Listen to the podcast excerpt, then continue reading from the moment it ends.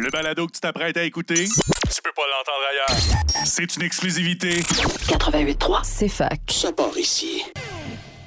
C'est FAC 88.3, le 23 mars, c'est le midi 3, c'est le printemps et c'est l'heure de Ludo Radio.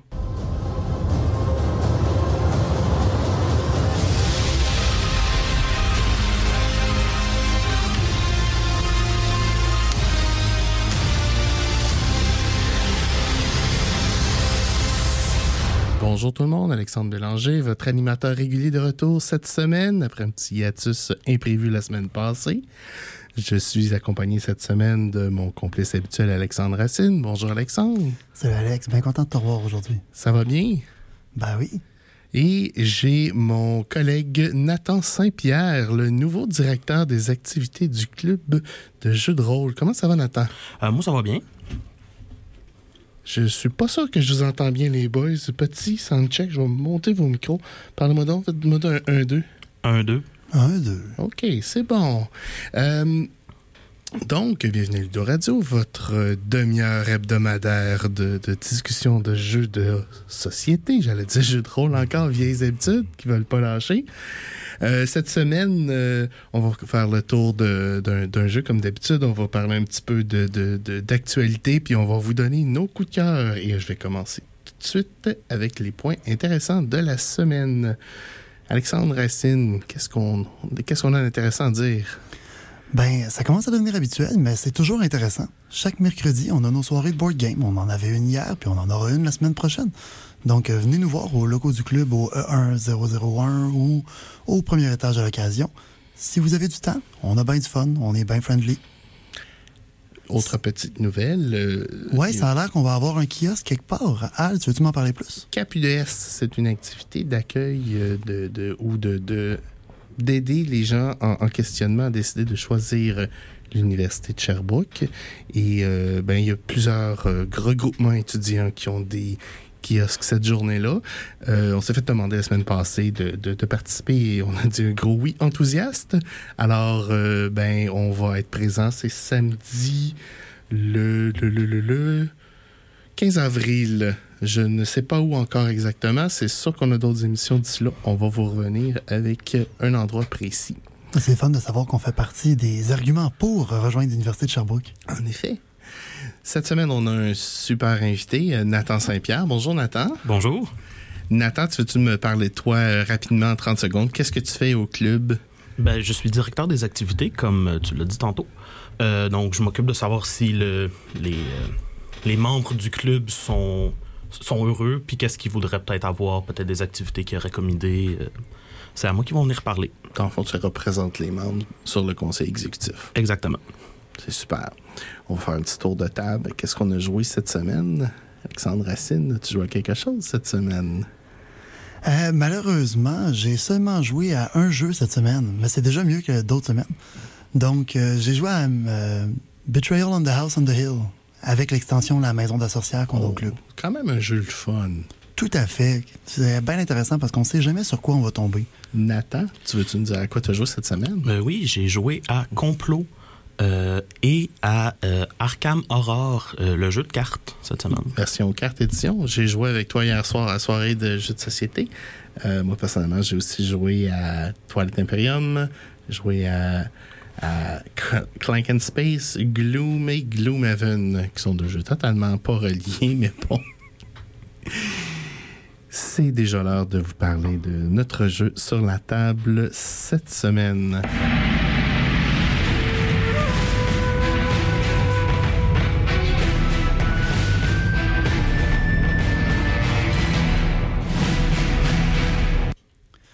Donc, euh, la semaine passée, sur la table, on avait plusieurs petits jeux différents. Mais cette semaine, sur la table, on a plusieurs petites boîtes du même jeu.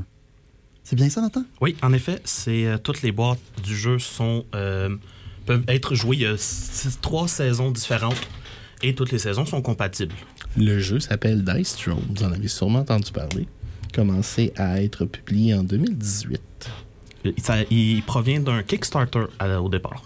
Ah oui. Donc, euh, ceux qui ont fait le Kickstarter avaient la première saison complète qu'ils pouvaient imprimer. Ah, Mais nice. sont sortis en boîte euh, par la suite. qu'est-ce que ça a l'air un jeu de Dice Throne quand on rouvre la boîte? Euh, tu vas avoir dans ta boîte euh, deux personnages sur une boîte. Euh, et chaque personnage possède un petit carton qui est sa fiche de personnage avec ses habilités. Ton. Ta, ta, euh, ta vie. Donc, ça veut dire Un que tu compteur de points de Un vie. compteur de points de vie. Un compteur de points de combat. 5 dés. euh, des cartes euh, qui ont des effets et qui vont permettre d'améliorer nos habilités et des petits tokens pour les effets que chaque personnage ont. Chaque effet sont uniques au personnage qu'il va avoir. Et il y a aussi une carte explicative sur ce que font les effets et aussi des questions que les développeurs ont eues souvent par rapport au personnage. Donc, que tu peux regarder là rapidement sans avoir à rouvrir le livre de règles. C'est bon. Je comprends que quand on achète une boîte, de Dice Throne, on a deux personnages dans la boîte. Yep, en effet.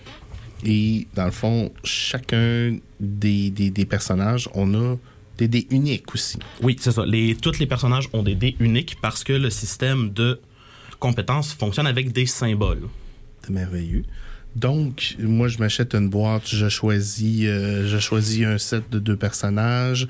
J'ai saison 0, saison 1, saison 2. C'est plus saison 1, saison 2, puis euh, l'univers Mar- Marvel Ok. qu'il va avoir. Donc, il y a trois itérations, on peut dire. Est-ce qu'ils sont équilibrés, les itérations entre elles? Euh, je suis encore en train de tester pour l'itération Marvel. Il y a des personnages qui semblent moins équilibrés, mais les deux premières saisons, pour ce que j'ai remarqué, les personnages sont équilibrés entre eux. Donc, au minimum, dans l'équilibrage, les deux premières saisons le sont, puis Marvel sont équilibrés entre les boîtes Marvel, entre les personnages Marvel. Et ça, ça se joue à combien? Euh, tu as le, des duos, donc en duel 1 contre 1. Euh, tu peux avoir des duels 2 contre 2. Des... Donc ça se joue jusqu'à 6 au total. Donc il y a plusieurs versions. Un contre Euh, un, deux contre deux, trois contre trois. Euh, ouais, c'est ça. Donc 1 contre 1, 2 contre 2, 3 contre 3. Euh, des équipes, pas en équipe. Il y a plein d'itérations que tu peux faire, plein de combinaisons. C'est bon. OK, mais pour jouer à plus que deux, j'imagine qu'il va falloir s'acheter plus qu'une boîte. Oui. Euh, pour ma part, moi, je les ai tous achetés moi-même, donc ça a coûté un petit peu cher. Mais si vous êtes un groupe d'amis qui est intéressé par le jeu, vous prenez chacun une boîte, puis quand vous vous rejoignez, eh bien, vous avez quand même six personnages que vous pouvez euh, choisir et vous prêter entre vous. OK. On pense souvent que le jeu ressemble un peu à du Yati. Tu peux-tu m'expliquer pourquoi? Euh, parce que dans la phase de dés, donc dans la phase d'attaque, tu dois lancer tes dés euh, pour pouvoir faire une série de symboles, pour pouvoir lancer une habilité. Tu as la possibilité de relancer tes dés deux fois, Comme au Yati. comme au Yati, pour pouvoir soit changer les habilités, parce que les habilités que tu as obtenues sont pas. Ils t'intéressent pas ou c'est pas ça que tu voudrais faire sur ton tour. Et essayer d'aller obtenir d'autres habilités. Donc, je comprends que plus la combinaison de dés est rare, plus le pouvoir que tu vas activer est fort. Exactement. OK. Comment ça fonctionne un tour? euh? Euh, pour le tour, en fait, il y a la phase de préparation qui va être euh, d'activer tous les effets qui sont activés dans cette préparation-là. Donc, quand, quand il y a un effet, puis c'est spécifié, s'active à la phase de préparation, c'est là que ces effets-là vont s'activer. Ensuite, il y a la phase de revenu, où on pige une carte et on obtient un point de combat, qui sont nécessaires pour jouer les cartes en jeu. Suite à ça, il y a la phase principale qui te permet de jouer tes cartes euh, pour aug- augmenter tes habilités ou euh, certaines, cartes, certaines cartes qui permettent d'enlever les effets sur ton personnage. Donc, quand on parle de- de- d'augmenter les habilités, c'est quoi qui se passe exactement? C'est qu'on remplace une combinaison de dés existante? Euh, non, c'est- on va avoir la même combinaison de dés et on va avoir des effets supplémentaires.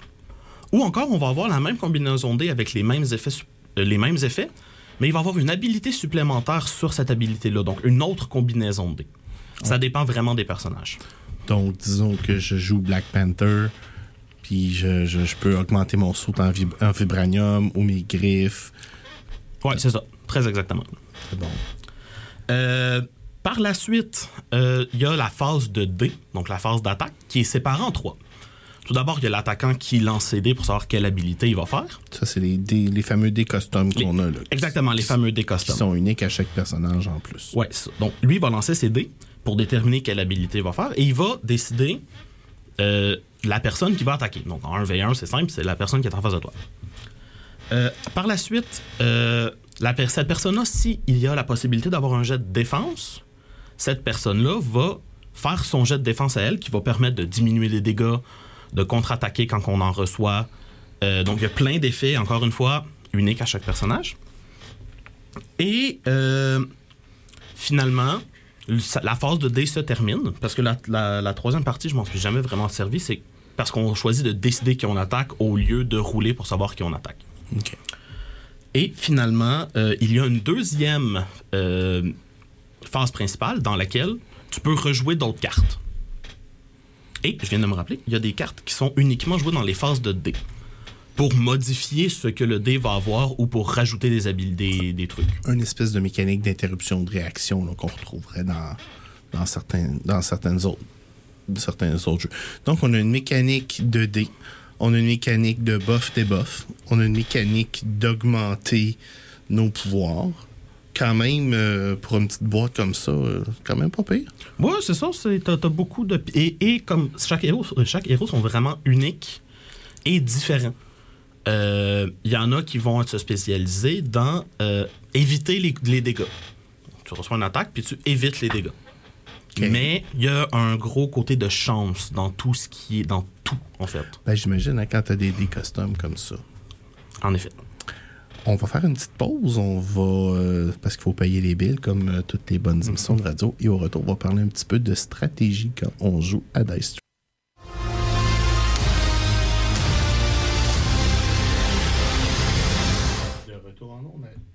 De retour en ondes à- Vidéo Radio. Euh, bienvenue. On parle cette semaine de Game de Dice Throne. Oh, Game Throne. hmm, Petit lapsus. Avec euh, notre collègue Nathan Saint-Pierre. Nathan, au début de l'émission, on a parlé un petit peu de comment un tour euh, se déroulait. On va parler un petit peu stratégie maintenant dans- quand on joue une partie de Dice Throne. Premièrement, ça dure combien de, temps une Hmm. partie de Dice Throne? deux joueurs expérimentés, je dirais, qui peuvent finir une partie en 20 minutes. Euh, et euh, ça fait que c'est entre 20 et 40 minutes. là. Mais- Puis plus tu es nombreux autour de la table, ben, plus la partie euh, va être longue. Fait qu'on dit une quinzaine de minutes par joueur. C'est une bonne estimation? Oui, à peu près, ça serait, ça serait une bonne estimation. J'imagine qu'il y a certains personnages qui peuvent allonger ça.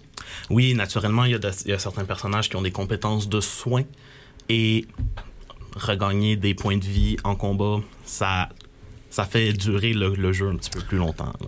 Donc, dire qu'on part une game un contre. Premièrement, on a combien de points de vie? En un contre un, on va commencer avec 50 points de vie. OK, quand même. Donc, faut générer quelques attaques euh, intéressantes là, pour euh, être capable de se débarrasser de l'adversaire. Yep, en effet. Fait qu'on comprend que c'est une mécanique euh, de combat pure et dure, euh, presque à la Ameritrash, là. Mais bon, on- des fois on dit Ameritrash, mais c'est pas. Des fois, des fois c'est le fun. Ouais, ouais. Qu'est-ce que tu recommandes comme stratégie à quelqu'un qui commence à jouer à Dice Throne? Euh, Quelqu'un qui commence à Dice Throne, il est peut-être d'aller voir sur le site web du jeu. Euh, parce que chaque personnage a un niveau de difficulté associé au personnage. Donc, pour les premières parties, je conseille des personnages qui sont euh, difficulté 1 ou 2.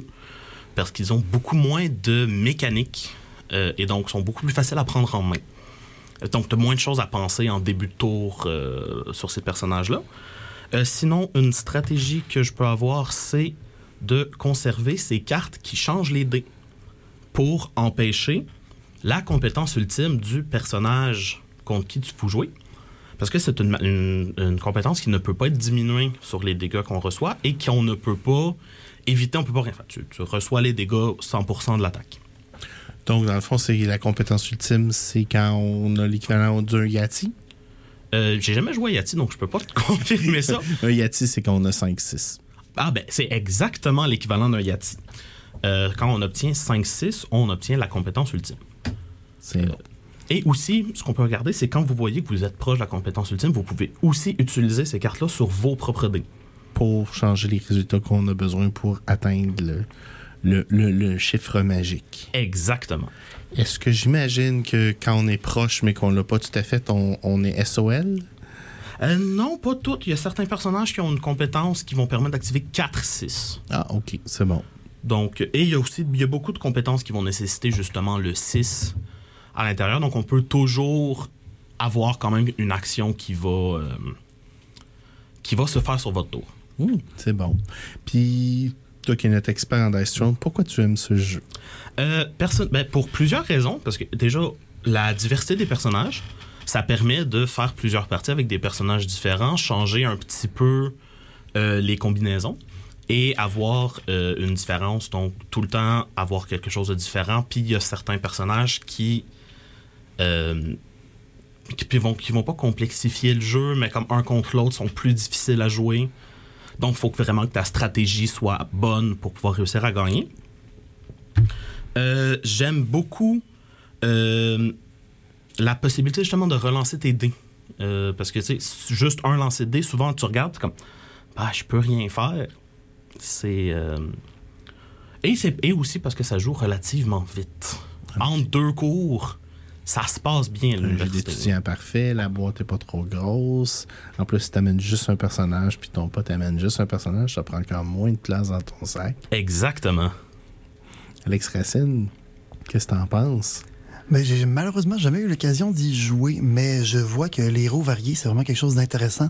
Puis le visuel, malgré le fait que c'est vraiment tout petit, est vraiment hot. C'est quand même très, très coloré, intéressant. Les affaires ont un style, une esthétique qui est très attrayant. C'est vrai qu'il est très beau. Les boîtes sont super belles, euh, 100% pour l'art, personnellement. Puis comme on disait aussi, euh, juste une boîte, ça s'emmène assez bien pour en être partout. On peut amener une boîte, on peut amener une demi-boîte aussi. Puis- moi, ben, ceux qui nous écoutent un peu savent que je suis un nerd du rangement. Il- vient avec son propre tray de rangement. Il n'y a rien à faire. C'est un peu décevant si vous avez une imprimante 3D à la maison, mais sinon, c'est parfait. C'est ah, et voilà, pouf. Setup est pas trop difficile non plus. On s'installe, ça prend 2-3 minutes à setuper. Fait que c'est un ratio setup-jeu, là, vraiment, vraiment le fun. Y a-tu des côtés moins le fun maintenant d'Ice Throne? Euh, je dirais, oui, le- l'effet euh, aléatoire de, de- comme des, des fois c'est frustrant de lancer tes dés Quand puis les- de rien faire dans ton tour. Quand les Euh, dés tournent pas pour toi. ça- quand les dés tournent pas pour toi, ça, ça rend c'est frustrant là un petit peu. là. Euh, moi, quelque chose qui m'avait agacé un peu quand on a acquis le jeu la première fois, c'est que je ne connaissais pas le jeu, mais des membres avaient recommandé que le club se le procure. Puis j'étais bien content de voir un jeu qui se jouait de 1 à 6 pour me rendre compte que, n'ayant qu'une seule boîte au club, avant que Nathan arrive évidemment, ben, c'était un jeu à deux joueurs. Puis Ah, qu'il fallait le ranger dans l'armoire de jeu à deux joueurs, pas dans une autre. Parce que Et c'est un jeu de dés. Moi, personnellement, c'est mon.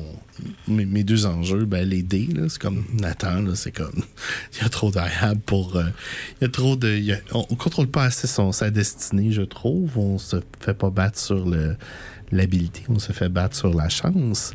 Euh, Puis ben moi je dirais qu'il y a peut-être le petit bout là euh, quand on tombe dans la partie Marvel du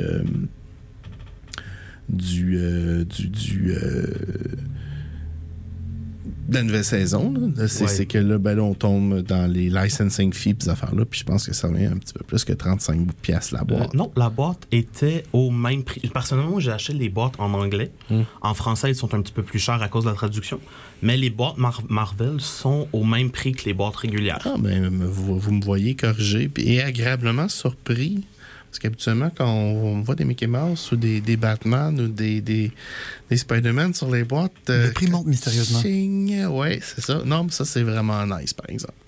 Donc, Euh, le score sur BGG euh, varie euh, de façon très importante en fonction de la saison aussi. hein. Euh, on- le plus bas est à 6.5, qui est comme... eh, mais on monte à 7.3 pour la saison euh, 2, puis on arrive dans les 8 pour la saison Marvel. Donc, euh, on voit vraiment une progression là, dans, dans le jeu. Je crois que pour la saison Marvel, il y a peut-être un petit peu de côté fan des gens de Marvel qui, qui c'est quand même agréable de jouer avec euh, Doctor Strange ou Captain Marvel pour se Ah, battre un ouais, petit peu. Ça, fait agréable. Il y a un sentiment de puissance qui vient avec la boîte là, au niveau. euh, un billet des fans de Marvel. Ah, Voyons, ben non, les fans de Marvel sont tous terre à terre et particulièrement euh, straight dans leurs arguments. Ouf, que j'ai dit ça sans sourire. Difficulté en fonction du personnage varie de façon assez importante. Donc, euh, je vous dirais de un 1.5 à peut-être un 3 pour euh, les personnages un petit peu plus compliqués. Hum, Les personnages un petit peu plus compliqués, j'irais peut-être même jusqu'à 3.5, peut-être même 4, parce qu'il y en a deux particulièrement que l'on possède au club, qui sont euh, l'arbre et l'ingénieur. Euh? Le ninja? Le, non, le ninja est facile, est très, très, très facile à jouer. Euh, L'arbre qui s'appelle le tréant, en fait. Le Trent, ouais. Oui.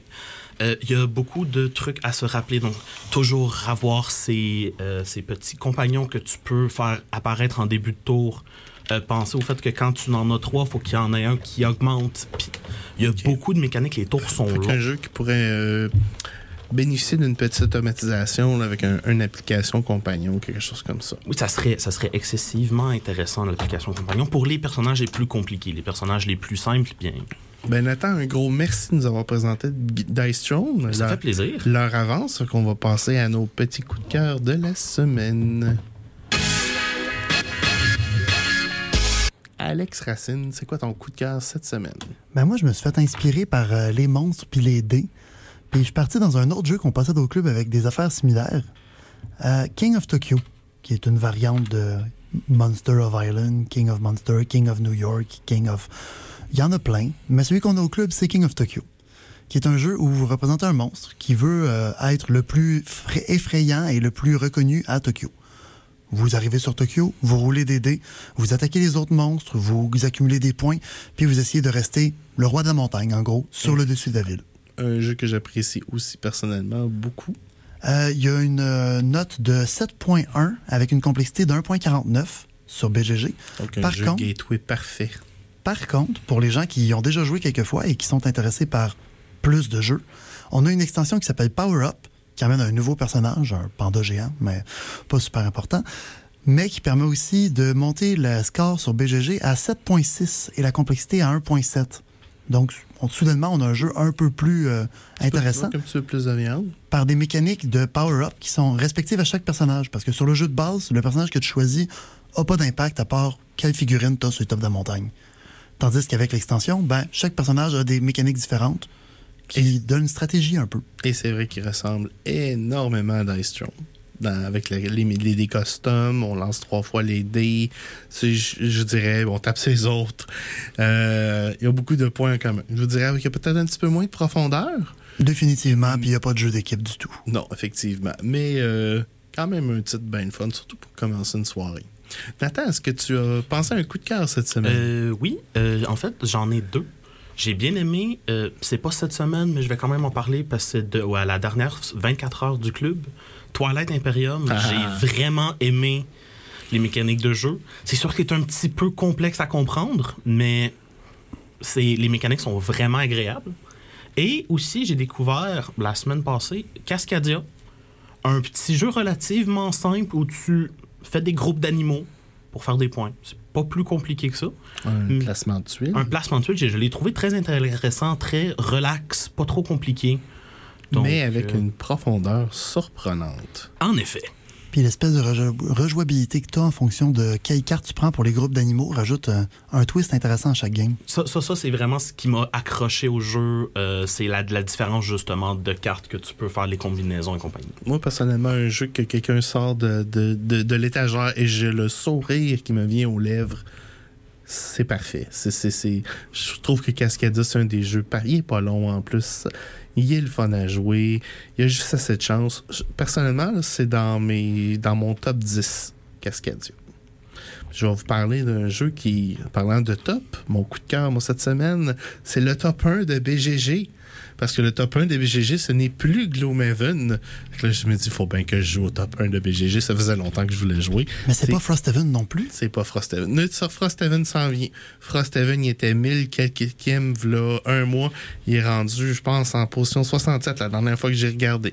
Fait que, euh, tassez-vous, Frosthaven s'en vient. Mais pour l'instant, le top 1 sur euh, BGG, c'est Brass Birmingham qui est extraordinaire. Mon Dieu, euh, je suis content d'avoir découvert ce jeu-là. Il est pas là pour rien.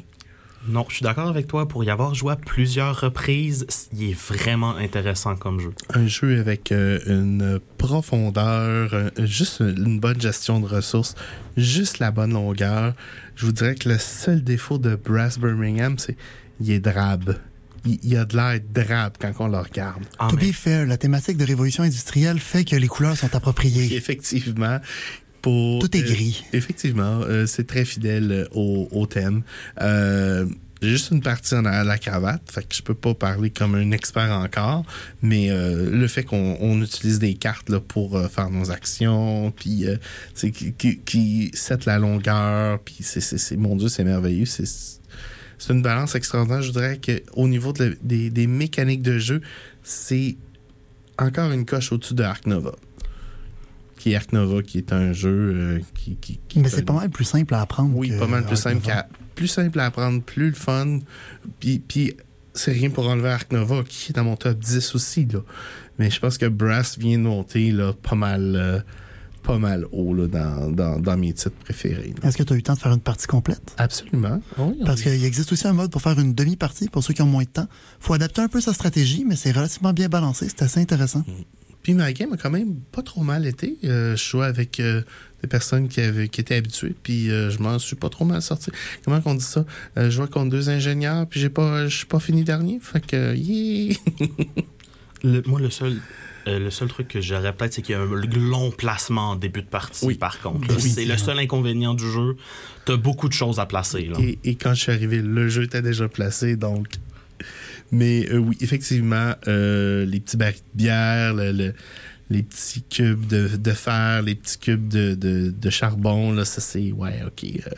faut que tu les places, faut que tu places ta, ta, ta fiche aussi. C'est un jeu qui peut bénéficier d'un système de rangement euh, et d'un des overlays sur euh, les feuilles. C'est quelque chose qui peut être euh, très pratique.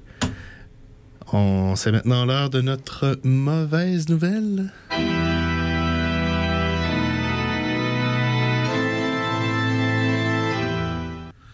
Alex, c'est quoi la mauvaise nouvelle? Bien qu'on était bien parti pour parler de Brass tout de suite, on n'a plus de temps, c'est fini. Eh oui, malheureusement, on doit euh, vous quitter déjà. C'est la demi-heure est terminée. Euh, on va être en onde, euh, de retour en onde et on espère euh, pas d'imprévus la semaine prochaine. On vous attend avec enthousiasme. Bonne fin de journée.